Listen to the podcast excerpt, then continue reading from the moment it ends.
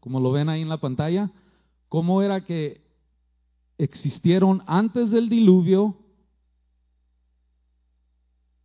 eh, ocurre el diluvio, y el diluvio dice que acabó con todo, simplemente con todo, animales, los gigantes. ¿Cómo es que después del diluvio, después del arca, quedar en tierra seca, pasan los años y volvemos a ver a gigantes? We see giants again. ¿Cómo fue que eso ocurrió? Y esa era una de mis preguntas. So me metí a estudiar eso y se expandió.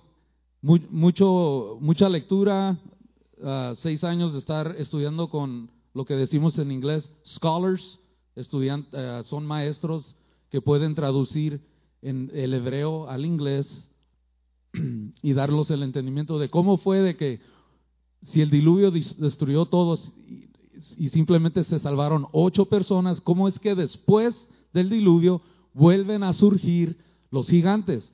Uno famoso de ellos, todos lo conocemos, Goliath, Goliath, ¿verdad? ¿Nunca se han preguntado eso? Usted le puede preguntar al Señor muchas cosas y Él le va a dar el entendimiento porque está en su escritura, está en la Biblia. Y él simplemente empezamos a hacer unos estudios y lo hemos puesto en la pantalla, lo hemos puesto aquí. Está en inglés, hermanos. Estoy trabajando en toda la traducción. ¿Y por qué en inglés? Porque esto se lo debo yo a los jóvenes de Logos. Hace años atrás que me preguntaban, yo les decía, estoy trabajándolo, después les voy a dar un entendimiento más amplio. So, um, no muy, yo creo que no, no, voy a durar seis años en traducirlo, lo vamos a hacer rápido. Eh, la, eh, Jonathan ya me enseñó cómo traducir todo de, en, la, en, la, computadora, de inglés a español, es rápido. So, con el favor de Dios, después se lo voy a poder uh, descifrar eh, y darles a entender toda, ese mate, toda esta materia en español. So, por ahora, es para los jóvenes, es para usted. Uh, pídale al Espíritu Santo que nos, nos guíe y que podamos entender qué es lo que el Señor nos quiere decir en estos días. Porque esto yo lo escribí hace seis años, a través de los seis años, y acuérdense los jóvenes, ¿cuántos estuvieron en la casa de Jonathan hace seis años? Giovanni, Elizabeth, you were there? I think of a bunch of you were there, all right? So en ese, en ese día tocamos un tema y es exactamente lo que está pasando ahora con la pandemia, hermanos. Muchas veces yo les decía, watch out, look up, chemtrails, all the chemtrails we're seeing, airplanes with chemtrails, esas líneas que se aparecen, una línea que se amplía después y parece una nube. ¿Sabe que toda esa química la estamos absorbiendo nosotros a través de aquí? A las 20 horas después eso baja y empieza a dañar el sistema monológico de cada quien. Y esa era la preparación. Dios nos ha estado advirtiendo y diciendo, hay cosas que van a pasar, tienen que pasar, porque Dios está en control. Pero Él promete remover a su iglesia, lo creemos, a su tiempo. Amén. Pero hay que estar ahí, mire, hermanos, ahí, al tiempo de Dios, ¿ok? Simplemente esta es materia que le puede traer paz y le va a dar a entender de que Dios está en control. Now we're going to switch over, all right? if you need to translate to your parents, go ahead. God is good. The threefold rebellions.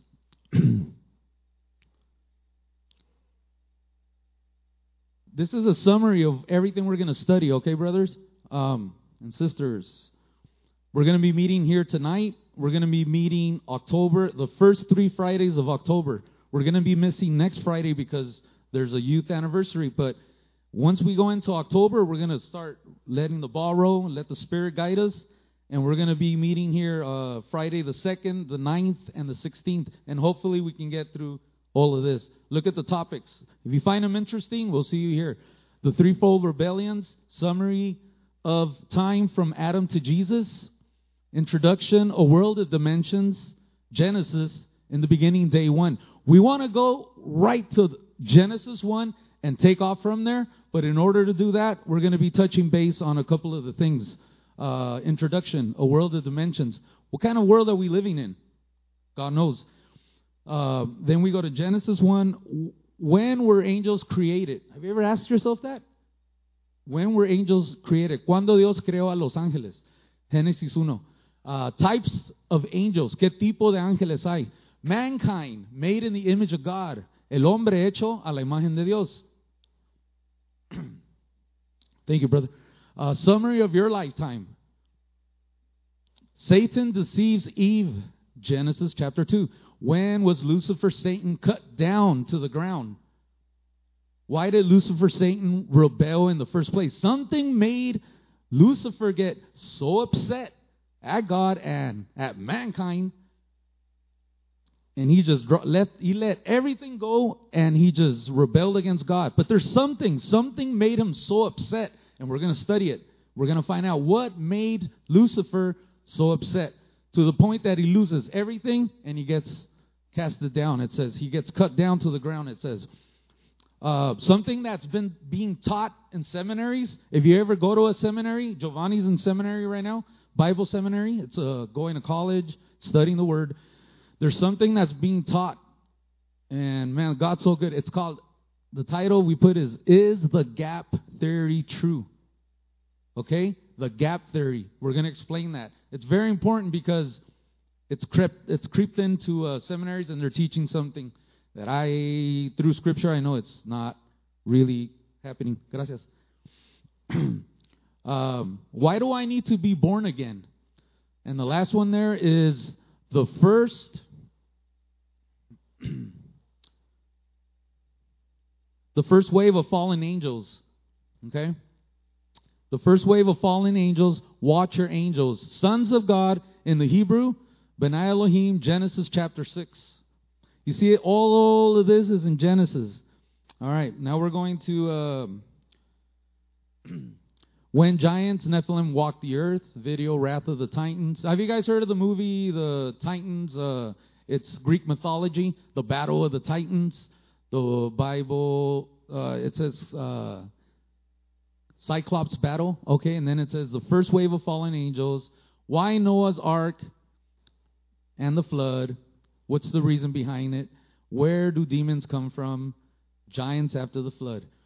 Um, one of them is where do uh, sorry where do demons come from? Uh, ¿De dónde es que vienen los demonios, hermanos? Eh, a través de el Señor nos dice a través de Pablo, vestidos de la armadura del Señor. Why? Have you ever asked yourself why? Why do we need to wear, wake up every day and ask the Lord to cover us, to dress us with the armor of the Lord? He is the armor. All right? He's our armor. Why do we need to wake up every day and ask for the armor of the Lord? There's a reason, because there's demons. Where do demons come from? Have you ever asked yourself, where do they initiate? I've talked to some of you. I know you, you guys already know. But we're going to see it in Scripture again because this book is full of all information that a human needs to walk victoriously here on earth. La Biblia le da al humano toda la enseñanza necesitada para poder caminar una en una vida victoriosa aquí en la tierra. Y es lo que tratamos de hacer, guiados por el Espíritu. Uh, so vamos a hablar de los gigantes después del diluvio. Giants after the flood. We're going to be speaking about Nimrod, the Tower of Babel and the divine council of angels. Uh, the second wave of fallen angels, watcher angels. Why will giants walk on earth again?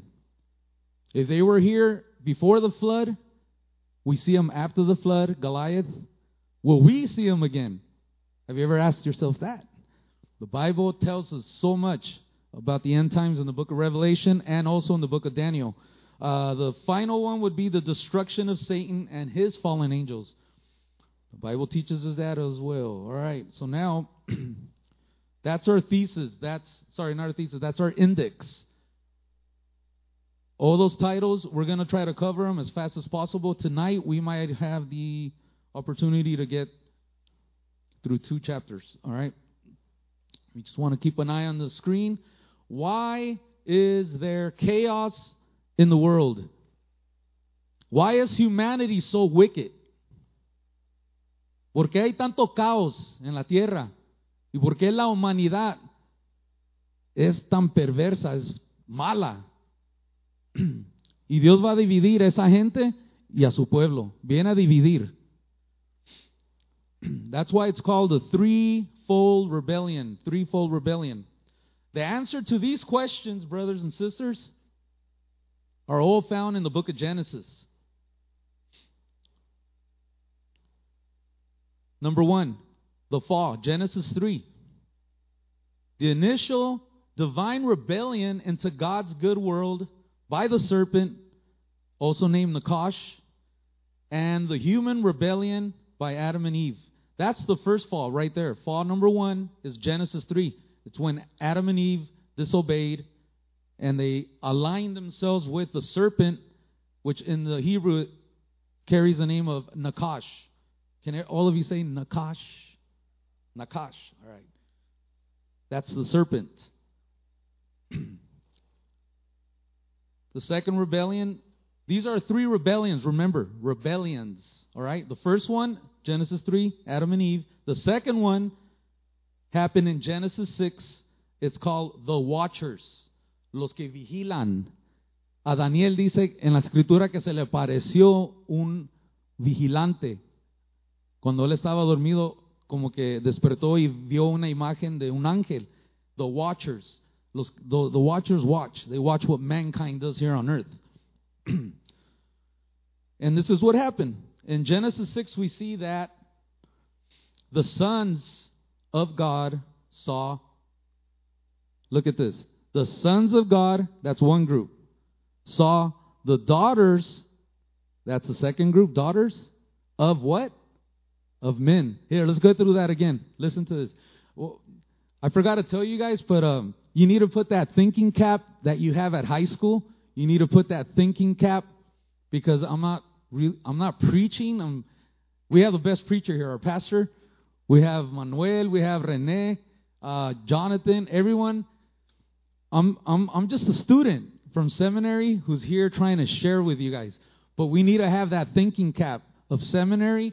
If you've never been to seminary, put that thinking cap that you used to use at high school, or you're using at high school, or you're using at college. All right? We need to understand the book of Genesis. If we don't understand the book of Genesis 6, we will not understand Jesus in the New Testament. You won't understand when God said and gave the order to, He gave it to Moses, He gave it to Joshua. And what did He say? Go to that town and destroy everything children, animals, humans, adults, women, everything. I want everything destroyed. That's the Old Testament. Then you climb over to the New Testament and you see Jesus saying what? Love. Love everybody. It almost seems like you're talking about two totally different gods, two different characters, right? One says go and slaughter, the other one says love.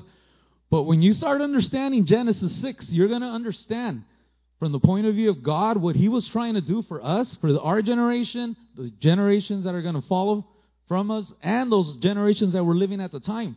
It was an act of love when he was telling them and giving them the order to go and destroy and just, I mean, slaughter everything. Don't bring nothing back with you. That, those were the orders. We're going to understand why God did that. All right. But in order to do that, we need to go back to Genesis 1 and carry us. He's going to carry us through. The Holy Spirit will guide us. Um, again, so three rebellions Okay? First rebellion, again, Adam and Eve. Second rebellion, a group of angels. It says the sons of God seen the daughters, that's the second group, of men, the third group. Dice en la enseñanza en el, Génesis, en el libro de Génesis 6 que los ángeles, los vigilantes, dice que vieron a las hijas. So, los ángeles es grupo uno Grupo 2, las mujeres. Dice que vieron a las hijas de los hombres. So ahí usted está viendo Génesis 6, ¿cuántos grupos? Tres, tres grupos, ¿ok?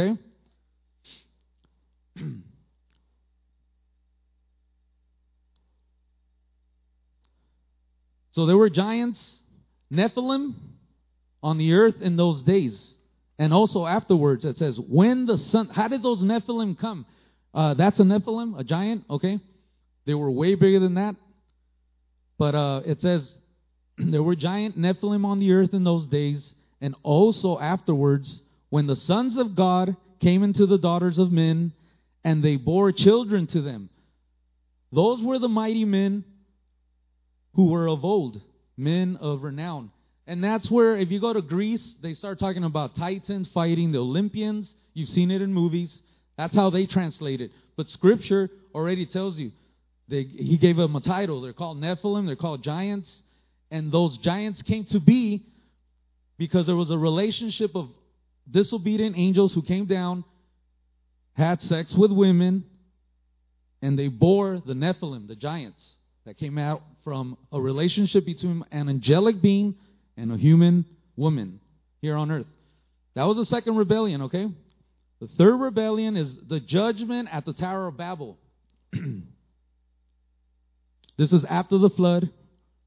God orders, this is what God requested from mankind after the flood. Después del diluvio, el hombre se metió a hacer una torre de Babel. Pastor nos ha estado enseñando de esto. Uh, la torre de Babel y uh, Dios les había dado una orden. No era el de hacer una torre de Babel. Esto fue lo que Dios les pidió a los a la humanidad después del diluvio. All right, God said, God requested mankind after the great flood to make the world like Eden was and to restore God's rule, to restore the kingdom and tell the world of the true God and kickstart the kingdom of God here again, here on earth. So we're standing on the same ball, the same earth. We're still standing on it. After the great flood, it's the same one, brothers. Okay? So God asked them, kickstart the kingdom of God here, here on earth again. But to do that, they would need to go out there, out there, and do it by, sorry, and do it, but instead they rebelled and decided to stay put at Babel, Shinar, Babylon, and build a tower to have God come down to them instead. That's crazy, huh? So God said, Go, go, spread out. I need you all over the face of the earth. Go spread the gospel. And they said, No, we're staying right here. We're going to build a tower, and we know how you work, God, because we build this tower. That means you need to come to us. We're going to build a tower for you to come to us. All right? This disobedience, let me explain that to your parents real quick. Um, Dios les ordenó, vayan y prediquen el Evangelio. O sea, hablen de Dios toda la, sobre toda la faz de la tierra. Ellos decidieron no irse. Dijeron, nos quedaremos aquí, vamos a construir una torre de Babel, en Babel, en Babel, y vamos a, hacer el, la torre, nosotros entendemos que tú, Señor, tienes que venir a nosotros, no nosotros a ti. You understand that? ¿Sí entienden? So, esta es una desobediencia, es otra rebelión, okay? so, going back, this disobedience caused God to, dis- to divorce himself from them, from mankind, and the Most High confused their language and scattered the nations and told them that there would no longer be a direct relationship between them and the Most High God. He assigned them under the rulership, under the authority of lesser. Have you guys ever heard of this word, Elohim? It always we always say, "Oh, Elohim," that refers to God. But you, did you know in Scripture we're going to be learning that Elohim is used a lot of times, and it refers sometimes not only to Almighty God. It refers He Himself calls other, pe- other uh, people in the Bible, Elohim. Other creations, Elohim. We'll, we'll be learning that. So basically, um, God puts mankind under the authority of lesser Elohim. Lesser Elohim. Not Almighty God. Someone else. Okay? These Elohim are also called sons of God. Sons of God that we see in Genesis 6 the bad ones having sex with women. We're going to explain how that happened down the line. But we must start in Genesis 1. So, again, uh, sons of God. And hopefully, God says that hopefully these Elohim, sons of God, would rule according to the justice, uh, sorry, according to my justice and be just like me. So that was God's desire May these Elohim rule under, rule these people the same way I would rule. Hopefully, he says, hopefully they'll do a good job. Something happened, something went the wrong way. So basically, uh, we're going to finish off that part by saying uh, at this point, God needed a new group of people. So he selects, he elects Abraham from Ur to create his God's own inheritance. Jacob, this is what God says Jacob is my allotted heritage, Israel is my portion on the planet. Have you ever asked yourself why God has such a close tie with the Jews, with Israel? It's way back in Tower of Babel where he selected the Jew. But there was a man, he needed to start somewhere, and he said, I'm going to choose Abraham. Abraham was old, his wife was old. And everyone was like, why would he choose that old man and that old lady? They're, they're probably not even going to be able to uh, have kids. And it was true. She, she was barren and she couldn't have children. So God always picks out from the weirdest place. He chose us. And He does something great. He's doing great things through us, I believe. It's not what we do for God, it's what He does through us. Always remember that. It's not what I am doing for God, it's what He does through me. I'm a vessel. We all want to be vessels of honor for God. Queremos ser vasos útiles en las manos del Señor. So, have you guys ever heard of the word Nimrod? Nimrod. Don't be a Nimrod. In our times, they say it's kind of like saying don't be a goofball, don't be a dumb. Uh, they use that termino- uh, terminology. Well, Nimrod was the one who ordered to make a tower. He was the first emperor here on earth.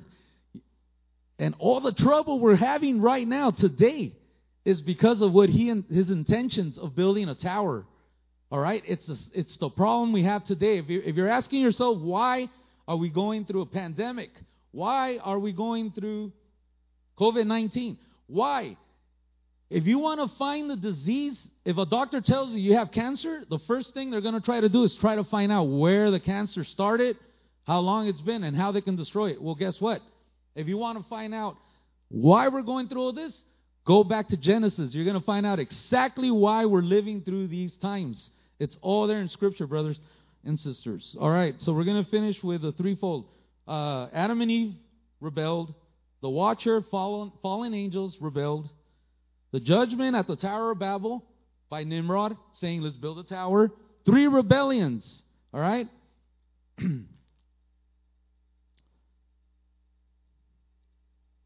Now we see that God had to take care of these three rebellions. All right? God is working. He was there working, working. In Genesis 3, God had to deal with man being separated forever from him due to the disobedience when they aligned themselves to the serpent. Adam and Eve, that's where all the destruction started to happen. Why are we going through what we're going? It's because of Genesis 3. Genesis 6 God had to fix the human depravity, wickedness. That's what depravity is wickedness on earth. That's Genesis 6. Genesis 11, God wants the entire nations to come back in full circle to Him. That's why He had everybody, the orders were given to everyone to go out and spread out. But no, they stayed and built a tower.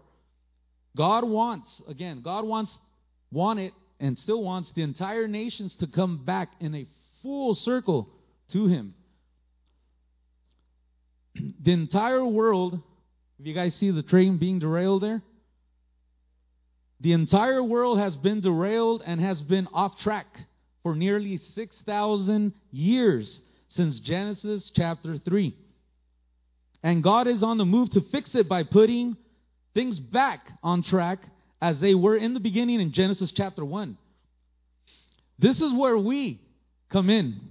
We, the church.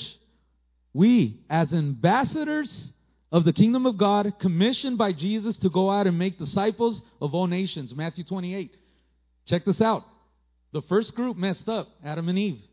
The second group, angels that he created before humans, they messed up. The third group to mess up, which group was that? This will be your your your your understanding. Tower of Babel. The Tower of Babel. That group messed up. Adam and Eve messed up. The Watcher angels messed up. The people after the flood, they messed up. And he's always been looking for a family. God is into families, into people. He's been looking for a family this whole time. And now he selected a group. He made another group in the future called Christians. That's us, brothers and sisters. He wants us to continue and fulfill what he requested those other groups to do. It falls on us now. It's not Matthew, it's not Mark, it's not Luke, it's not Mary, it's not Esther. I always tell you guys, the baton has been given over to us now. He wants us to work. We, we have a calling, and he, that's why he calls us ambassadors. An ambassador of the United States goes into the third world countries. They call them third world countries, but uh, they go like, let's say they go to Chile. They go to uh, the. We have embassies. The United States has embassies in other countries, and those embassies have United States members called ambassadors. Okay, so where do we come from? Where's God at? The kingdom of God will be established here on earth. We come from that embassy, the kingdom of God. That's why he's ha- he has us here as ambassadors, working to fulfill the mission that he gave three other groups. Now he's giving it to us. Are we doing the job that he's requesting? Are we going to fail God? I ask the church tonight, are we going to fail the Lord? Le vamos a fallar al Señor porque ya tres grupos ya le fallaron a Dios. El primer grupo que le falló a Dios fueron Adán y Eva, la pareja. El segundo grupo que le falla a Dios de cumplir la misión eran los ángeles, los vigilantes de Génesis, y el tercer grupo que no pudo llevar a cabo es el grupo que está viviendo después del diluvio. Ese grupo de almas no hicieron lo correcto, desobedecieron a Dios, pero ahora el Señor tiene otro grupo aquí en la tierra que se llaman cristianos. ¿Ok? Y ese grupo tiene la misma misión, la comisión de ir y hacer discípulos, dice, de toda la nación. ¿Ok? No le vamos a fallar, ¿verdad? ¿Verdad que no? I think we uh, hemos estado comiendo de la palabra y yo siempre he comparado a Logos, le digo a mi familia, a Norma siempre le digo, es como una rosa que está cerrada, pero que si usted se fija, ah, es roja, pero no se ha abierto todavía. Bloom. How do you say bloom in Spanish? I'm sorry. Florecer? Uh -huh. Blooming. It hasn't bloomed yet. Oh, but I know it's red. It's just it's it, it's it's blooming super slow, super slow. I've been here 25 years. I've been worshiping God and I've been learning the word because it's time, brothers, it's time. God already God already put a name to this to this group. He said, "We're going to be a different type of group of church." He says, "You're not going to be big in numbers, but you're going to be what kind of church? Extraordinary. That's what our brother Ronald Shorts uh, said that God was calling this body of Christ uh, extraordinary. Una iglesia no grande en números, pero que esta iglesia iba a ser extraordinaria. If you look up that meaning, it's, it's, it's, it's, it's real powerful. So, align yourself, align your life. Es tiempo de alinearnos a, a eso, a la palabra más que todo, y nos, nos va a dejar cumplir este, este llamado de ser cristianos y llevar el Evangelio. Um, summary of the time from Adam to Jesus. The book of Genesis teaches us that the world was created in six 24 hour days. Six 24 hour days. Okay? Six days. And on the seventh, what does it say that God did? He rested. So everything you see, He did it in six days.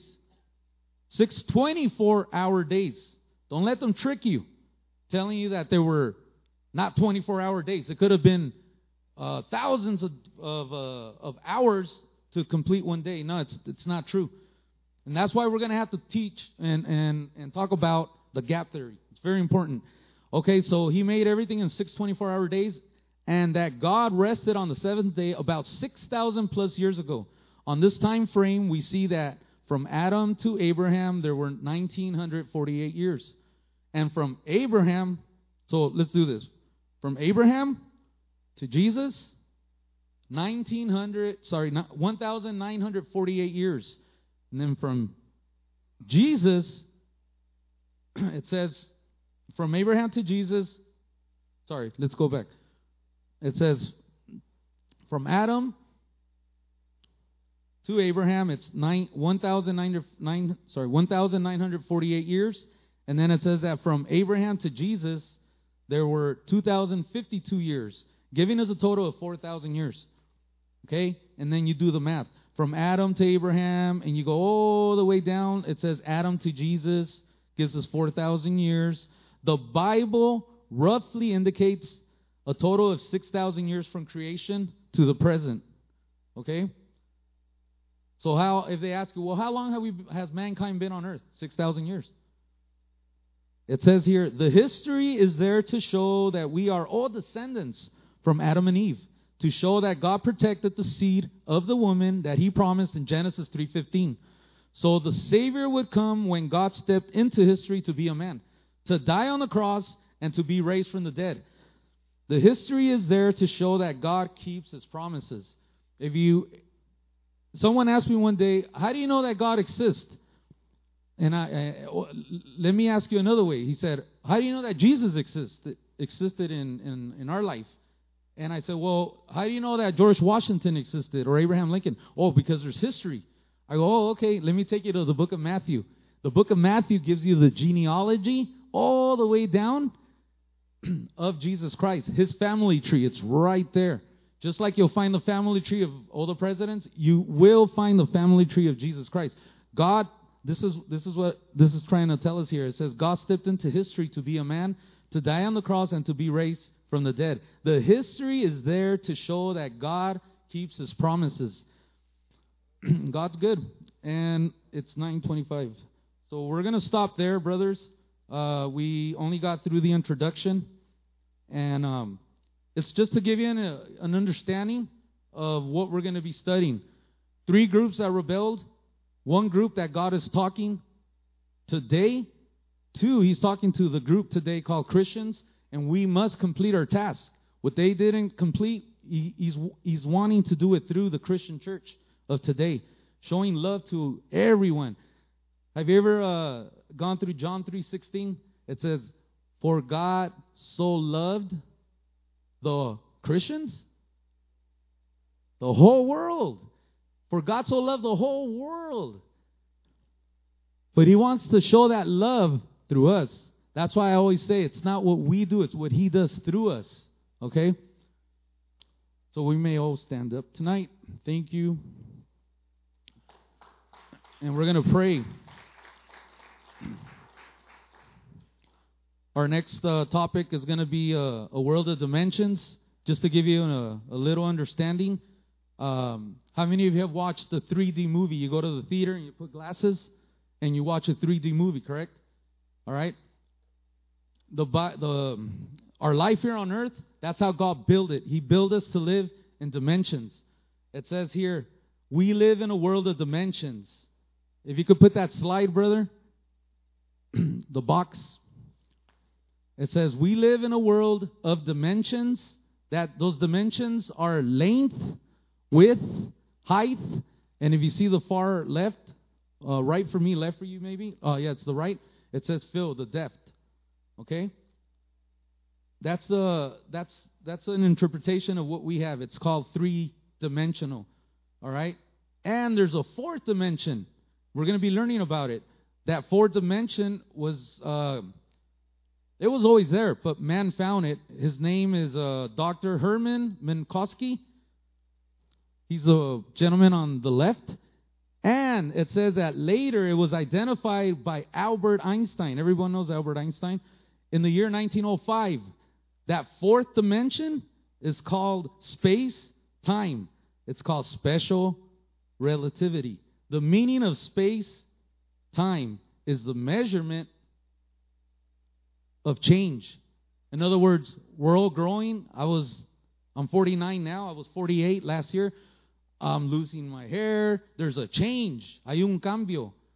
That's the fourth dimension. How long does it take for this to travel from here to there? Because I moved it. Okay? The world is spinning. We live in a world of dimensions. That's why it's so important to understand uh, what happened. Why did, why did angels turn on God? Why did Adam and Eve disobey? The three rebellions. That's what God fixed, and He's still working on it, brothers. The train, the earth, the world has experienced chaos. It's been derailed, and God is working to put it back on the right track. Dios está trabajando para poner el planeta Tierra, así como vieron el tren que se, des, se salió de carril, lo está trabajando para poner el planeta Tierra de nuevo a como estaba en Génesis 1 y nos va a usar a nosotros para hacer ese trabajo, esa labor. Uh, pero tenemos que salir, dice, no nos quedemos a hacer la torre de Babel como lo hizo el otro grupo, hay que salir a trabajar y a predicar. Uh, yo lo estaba haciendo en la manera más rara, pero Dios me puso a hablar con, yo, yo estaba tra trabajando con Uber por un año y medio y todo pasajero, de una manera u otra, Dios guiaba la plática y caíamos en lo, los tópicos de Jesús, por qué el mundo está como está, uh, por qué nos están arrojando química, todo eso, y eran cientos de pasajeros. Y de una manera, unos recibían al Señor ahí mismo, estando atrás en un, un pasaje de, en un viaje de 45 minutos, a veces era media hora, ahí mismo empezaba el llanto, lloraban, entregaban su vida a Cristo, salían del carro transformados. Y yo decía, wow, Señor, eres maravilloso, yo no me lo esperaba, pero es importante que donde quiera que estemos, estemos preparados para llevar esa palabra. Muchos de nosotros ya llevamos años, eh, eh, eh, nuestra copa está, está llena, está rebosando eso, rebosando, y, ya es tiempo de, de, usar, que no se desperdice y que podamos hablar. So, vamos a, estar entrenándonos. Ah, en octubre nos vamos a ver los primeros tres viernes para poder completar toda esta enseñanza, ¿ok? Va a ser más rápido, les prometo. Uh, vamos a orar. Gracias, Señor, amantísimo Padre, te damos gracias por esta bella noche que podamos, Señor, eh, hablar de tu palabra de esta manera. Te damos gracias por ah, la familia pastoral, por, uh, Señor, guiarles a ellos para que este lugar se mantenga abierto y que podamos transmitir, Señor, a través del Internet a todos los seres, Señor, que te van a conocer y que van a entregar sus vidas, Señor. Gracias por tu trabajo, Señor. Gracias por tu amor a nuestras vidas. Gracias por todo. En nombre de Cristo Jesús decimos amén